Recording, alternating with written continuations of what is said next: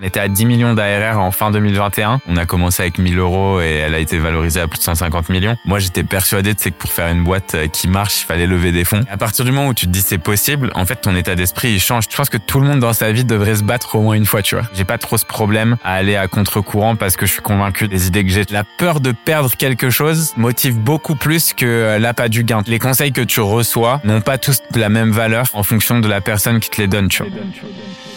Une boîte est la somme de ses compétences et la moyenne de ses talents. Fais-la progresser et elle s'envole, laisse-la stagner et elle s'effondre. Et la meilleure façon de s'améliorer, c'est d'écouter ceux qui sont déjà passés par là. Je suis Benoît Dubos, cofondateur de Skelesia, le copilote de croissance des startups et TPME ambitieuses. Ensemble, nous allons partir à la découverte des plus belles réussites entrepreneuriales, avec un objectif, comprendre comment créer et développer une boîte de façon saine, rapide et durable. Au programme, des réussites, des échecs, des méthodes et surtout des tonnes d'apprentissages à appliquer le jour même sur ton projet. Alors prépare de quoi noter et surtout, attention à la branche.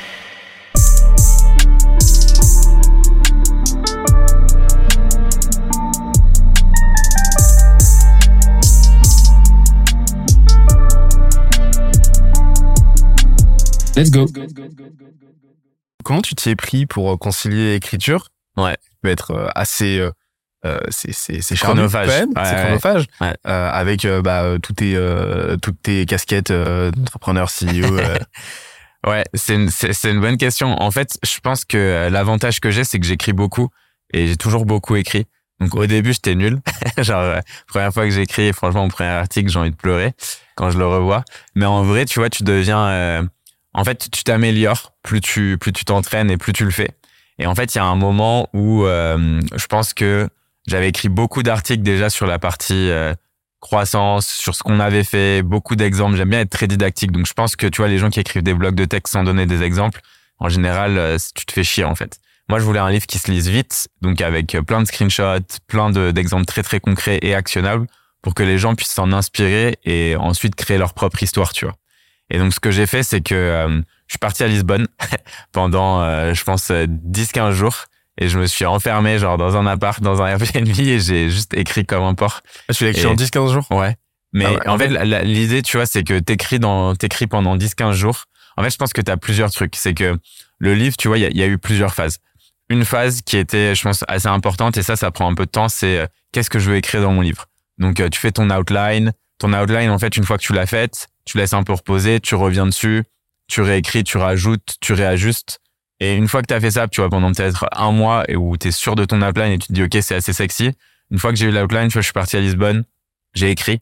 Genre pendant dix jours, genre tout était, j'avais, j'ai, terminé le livre, quoi. Et après ça, tu vois, il a fallu peut-être euh, deux, trois mois entre euh, la partie genre design, mise en page et surtout relecture où en fait, tu vois, il y a des trucs que j'ai totalement reformulés, que j'ai changé, euh, des phrases que j'ai simplifiées, tu vois. En gros, l'idée, c'est dans un premier temps, tu fais une écriture un peu genre, euh, ok, il faut que, il faut que j'écrive, tu vois. Il faut que ça chip, il faut qu'il y ait, il faut qu'il y ait des pages, quoi. Et après, c'est, euh, tu cut, tu cut, tu cut, tu cut, tu cut. Et je pense que ça, c'est un taf que peu de gens font. En fait, la plupart des gens, quand ils écrivent des articles, tu vois, ils vont le faire une fois. Et en fait, une fois qu'il est écrit, bah, ils se disent, c'est bon, c'est terminé, tu vois. Alors que moi, tu vois, j'adore aller reprendre des trucs que j'ai écrits et je me dis, vas-y, ok, genre là, t'as trois phrases. Est-ce que tu peux le dire en une, en fait, tu vois? Et est-ce que tu peux faire un truc beaucoup plus catchy? Et ça, tu vois, c'est un truc qui me fait kiffer. C'est un exercice que j'aime bien. Et, et, je pense que c'est ce qui fait que le livre, tu vois, il est devenu best-seller très rapidement. Euh, t'as des centaines de reviews euh, sur Amazon. Genre, aujourd'hui, tu vois, c'est, euh, c'est des milliers de ventes, euh, des milliers d'exemplaires vendus partout dans le monde. c'est tous les mois, pareil, tu vois, genre j'ai des royalties, ça me fait rire d'ailleurs. Bon, Amazon, il se rince, mais, euh, mais au final, au final, en fait, c'est assez marrant parce que le livre, tu vois, je l'ai fait en mode, euh, d'ailleurs, je l'ai même remis en mode gratuit, le livre. Parce qu'à la base, moi, je voulais pas forcément faire de thunes avec. Enfin, je voulais pas faire de thunes avec. Enfin, c'est pas mon, c'est pas mon business, quoi. Tu vois, je suis pas écrivain. Mais j'avais vraiment envie qu'il y ait un endroit où les gens, ils puissent se dire, euh, OK, tu vois, genre, en fait, c'est faisable. Parce que je, pense que, tu sais, on a, il y a quand même dans l'entrepreneuriat un sentiment d'auto-exclusion. C'est-à-dire que moi, avant de me dire que j'étais capable de lancer une boîte, il m'a fallu quand même beaucoup d'années, alors que j'aurais pu le faire vraiment en amont.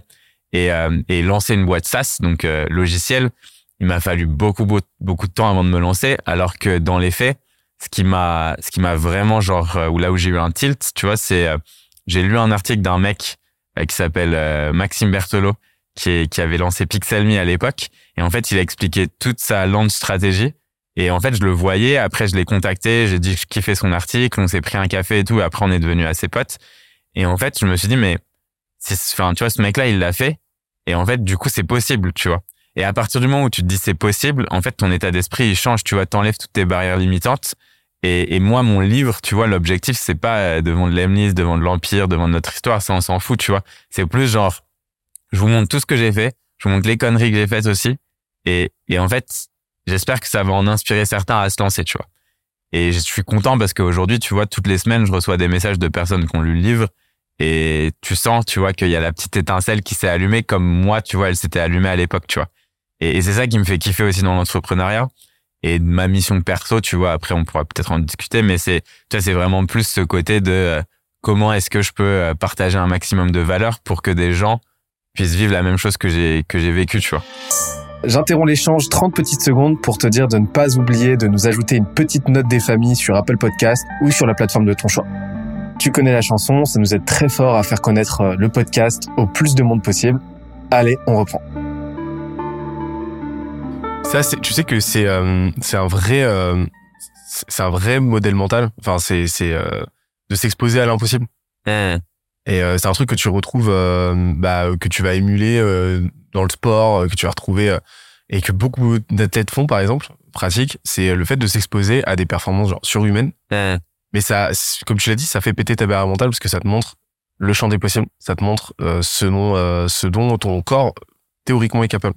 T'as Là, tu poussé peux- toi en, en physique parce que je sais qu'à l'époque on s'était rencontrés, euh, t'as eu des phases toi où tu faisais énormément de muscu, non? Bah, j'ai jamais arrêté, Ouais. mais j'ai eu des petites phases de, euh, de De relâchage, euh, pas forcément, euh, pas forcément euh, au niveau de la salle, euh, de l'entraînement, mais au niveau de la diète, tu connais. Ok. Entrepreneuriat, euh, papa, euh, devenir papa, etc. Bon, ça a créé, euh, ça a créé des petites, euh, des, Des décalages de routine. des petits décalages d'emploi du temps, on va dire exactement. Et euh, donc, euh, donc, euh, donc, ouais, ça s'est, euh, ça s'est remis en ordre. Mais, mais ça, mais, mais les transpositions entre euh, entre les modèles, ouais, les modèles mentaux que tu vas utiliser à la salle, les principes que tu vas appliquer à la salle et euh, et, et ceux que tu vas appliquer dans l'entrepreneuriat, il y a des superpositions de malade mental, c'est assez impressionnant. Et dont celui-ci. Et euh, et juste pour avoir un ordre d'idée, au niveau des ventes, ça donne quoi? En cash généré, tu veux dire? Non, non, au niveau euh, vente. euh, En vente, euh, je pense qu'on a dû dépasser les 10 000 euh, exemplaires vendus, c'est lourd. ce qui est plutôt cool. Euh, et je sais que tous les mois, tu vois, en cash, c'est pas, en fait, c'est pas énorme, mais tu vois, ça doit me rapporter peut-être euh, 2000 euros, un truc comme ça. Et, et je trouve ça cool, en fait. En fait, je trouve ça assez ouf parce que tu vois, genre, euh, quand je regarde un truc comme ça, je me dis, bah, aujourd'hui, en fait, tu vois, je fais, je fais zéro pub. Il y a pas du tout de, enfin, tu vois, c'est que du bouche à oreille ou des recommandations d'Amazon, tu vois. Mais en fait, je me dis, putain, ce qui est ouf, c'est que c'est un livre où, en fait, bah, tu vois, moi, j'ai passé deux semaines à le faire. Et, et je sais que quand je me suis, tu vois, je, j'ai toujours mes racines, quoi, tu vois, c'est-à-dire que moi, mes parents, tu vois, ils ont pas fait d'études, ils ont sacrifié genre beaucoup pour qu'on ait une éducation avec mon frère, et euh, je connais, tu vois, la valeur de l'argent. Et donc, en fait, quand tu te dis que t'as un livre, genre tous les mois, qui te rapporte 2000 balles, sans que tu fasses genre rien, tu vois, genre je fais vraiment rien, c'est-à-dire que c'est zéro maintenance. En fait, je me dis putain, c'est ouf parce que tu vois, genre euh, 2000 balles par mois, tu sais, c'est déjà genre euh, quasiment un double SMIC quoi. Et tu te dis mais c'est c'est ouf en fait les intérêts cumulés euh, ou composés, je sais pas comment on peut on peut appeler ça, mais euh, mais c'est un truc genre c'est c'est fou à quel point tu vois. euh, Plus tu fais de choses qui marchent, plus ça va marcher, et plus ça va marcher, plus tu vas faire des trucs qui marchent en fait. Ce que les gens vont retenir, c'est que tu l'as écrit en, en deux semaines. Mais euh, j'adore parce que euh, on, on, on se retrouve pas mal sur le sur euh, sur la façon, enfin sur le processus créatif, euh, qui est très corrélé à la production. On a fait un live il y a Twitch, mon Ouais. premier live Twitch il y a deux jours, et j'expliquais que euh, selon moi la créativité c'est euh, le fruit de la rencontre entre la productivité et la contrainte. Ouais. Et euh, et euh, ce que j'entends par là, c'est que euh, toi t'as scindé ta phase de création en trois en trois parties. Donc premièrement, tu as fait comme tu l'as dit ton outline. En fait, c'était un, un travail de synthèse que tu as fait en flux progressivement où tu as pris des notes, tu as ordonné tes idées, donc tu as accumulé, tu as ordonné, tu as structuré euh, pour ensuite travailler sur la base de quelque chose de déjà structuré histoire d'être vraiment sur des rails et tu fait que de la rédaction uniquement travail rédactionnel pendant bah, euh, deux semaines où t'as où, euh, où t'étais complètement euh, où, là tu avais déjà complètement baqué la partie idéation. Ouais. Il y avait plus aucune place au hasard. Et ensuite, dans un troisième temps, là, t'as refine le truc. Et, et en fait, le fait de scinder, t'aurais jamais pu faire une telle perf en aussi peu de temps si euh, bah, tu t'étais, euh, tu t'étais, euh, t'avais commencé direct sur euh, un Google Doc vierge et, euh, et tu t'étais posé, euh, tu t'étais demandé concrètement de quoi je parle. Et tout ça, c'est le fruit effectivement des effets cumulés de tout le travail que tu as fait par le passé, de rédaction d'articles. Donc déjà en, en, en, en termes d'aisance rédactionnelle, puis aussi en termes de d'idéation, de structuration de ta pensée, etc. Et, et aussi bah, de matière de, de production de la matière première, parce que là, t'as pu, t'as juste eu à entre guillemets juste eu à à, à te replonger dans ce que tu avais écrit par le passé, ce que tu avais produit, ta prise, tes prises de notes, les articles que tu as écrits, à récupérer tout ce matériel, tous ces matériaux pour euh, en faire quelque chose de déjà homogène à la base. Et, euh, et ça, c'est un truc que les gens ont tendance à oublier. C'est le fait que le travail d'écriture en lui-même, c'est qu'une composante de tout, toute la continuité créative. Et, euh, et ça change absolument tout de, de tailoriser le truc. Vraiment, quoi. Et ça, tu peux l'appliquer pour n'importe quoi, en vrai. Ouais, c'est clair. Et c'est, euh, je pense qu'il y a peu de gens qui, en fait, je pense que les gens, ils ont peur de créer du contenu parce qu'ils se mettent sur devant cette feuille blanche, tu vois. Alors que euh, si t'as as une partie, tu vois, de prise d'idées, prise de notes, enfin, tu vois, genre que ce soit une app sur ton tel ou un, je sais pas, un papier, un crayon que t'es avec toi tout le temps. En vrai, tu vois, des idées, t'en as tout le temps. C'est juste que les gens, ils savent pas les capturer, tu vois. Mais une fois que t'as capturé tes idées, c'est beaucoup plus facile d'écrire à propos de ces idées. Et une fois que t'as écrit, c'est beaucoup plus facile, bah, en fait, de modifier pour rendre le truc de plus en plus parfait, quoi.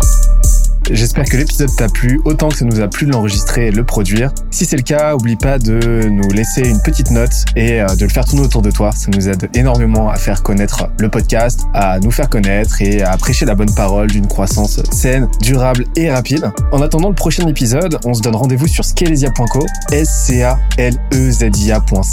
où tu découvriras des cours, des vidéos et des lives en libre accès pour t'aider à faire décoller ta boîte comme jamais. C'est notre promesse, c'est ça qu'on aime faire et on va continuer de le faire. On se dit à très vite. Bye bye.